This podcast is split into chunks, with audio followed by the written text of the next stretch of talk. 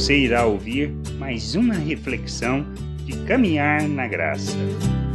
Precisamos permanecer no ensino de Cristo, mas o que isto significa de fato para as nossas vidas é o que nós precisamos entender. Somos chamados para revelarmos Cristo, para o expressarmos em nossas ações, para sermos cheios dele em todas as nossas atitudes e palavras, mas podemos nos perder nisto. Perder porque introduzimos ensinos ou posições que não traduzem o Evangelho, não revelam as boas novas e não glorificam a Deus, porque queremos usar do Evangelho para o benefício próprio ou simplesmente para nos desculpar diante das situações. João, ensinando em sua segunda carta, versículo 8 e 9, ele diz: Cautelai-vos para não perderdes aquilo que temos realizado com esforço, mas para receberdes completo galardão. Todo aquele que ultrapassa a doutrina de Cristo e nela não permanece, não tem Deus. O que permanece na doutrina, esse tem tanto o Pai como o Filho. Quando João fala acerca de permanecer na doutrina, do que ele está tratando? Essas são questões que a gente precisa refletir, pois podemos estar agindo, ou seja, de forma contrária ao que está sendo a recomendação de João nesta carta. Quando falamos do ensino da doutrina de Cristo, a que nós referimos? Referimos a um fundamento básico da vida cristã com Deus. Precisamos, primeiramente, entender quem nós somos, compreender que somos uma nova criatura, um novo ser, que nascemos de novo, que temos da vida de Deus, recebemos da natureza de Deus, somos coparticipantes dessa natureza.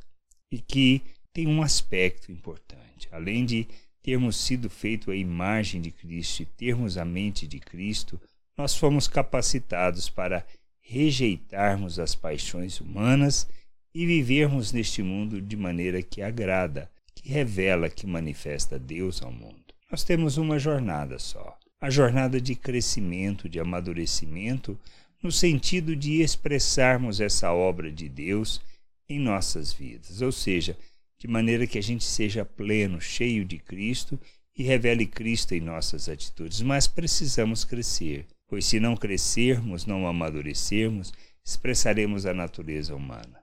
Que nós precisamos entender que tudo que usamos, tudo que é nos apoiamos em recursos naturais na forma de pensar deste mundo para defender um evangelho que não traduza uma obra que revela Cristo ao mundo, que implica em sermos oferta em favor da vontade do Pai, isto é, de vivermos como Cristo, de oferecermos as nossas vidas em favor das pessoas para que elas possam conhecer o Pai, merecendo ou não. Isto que nós precisamos entender. Ao entendermos quem somos e compreendermos que temos que amadurecer, que temos que santificar a nossa maneira de viver, ou seja, as nossas ações, as nossas atitudes, as nossas palavras, despindo da natureza humana e nos revestindo de Cristo, nós precisamos viver neste mundo como Cristo. E o modelo de Cristo implica em tomarmos a cruz, isto é, morrermos para nós mesmos.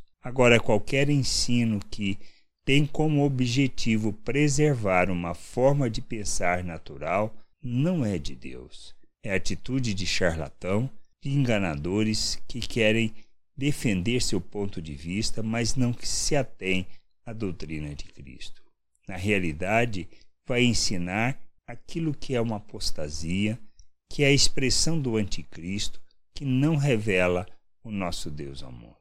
Quando nós falamos, quando nós entendemos e quando compreendemos, como Cristo afirmou, que o amor esfriará, ele está falando de uma atitude onde nós defendemos nossa religiosidade segundo o pensamento natural e não vivemos, não ofertamos, não amamos como Cristo, mas queremos preservar os nossos interesses neste mundo.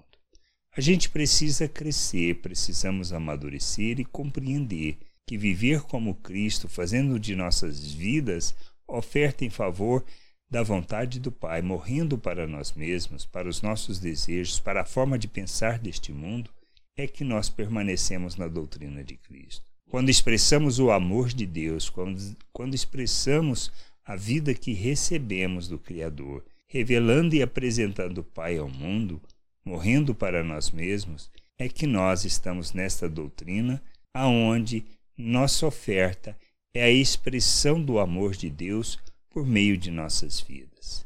Na certeza de que isso não procede de nós, mas é o amor derramado pelo Espírito Santo. É a graça que derramou de forma abundante em nossas vidas para crescermos, amadurecermos e sermos educados na vontade do Pai. A gente precisa crescer, precisamos permanecer no ensino de Cristo para não rejeitarmos aquilo que é o fundamental do Evangelho, defendendo uma forma de pensar deste mundo. Que a gente entenda, que nós possamos buscar o conhecimento do Pai para vivermos segundo a Sua vontade. Graça e paz sobre a tua vida. Amém. Não deixe de ouvir outras reflexões de caminhar na graça no agregador de podcast de sua preferência. Procure por Caminhar na Graça.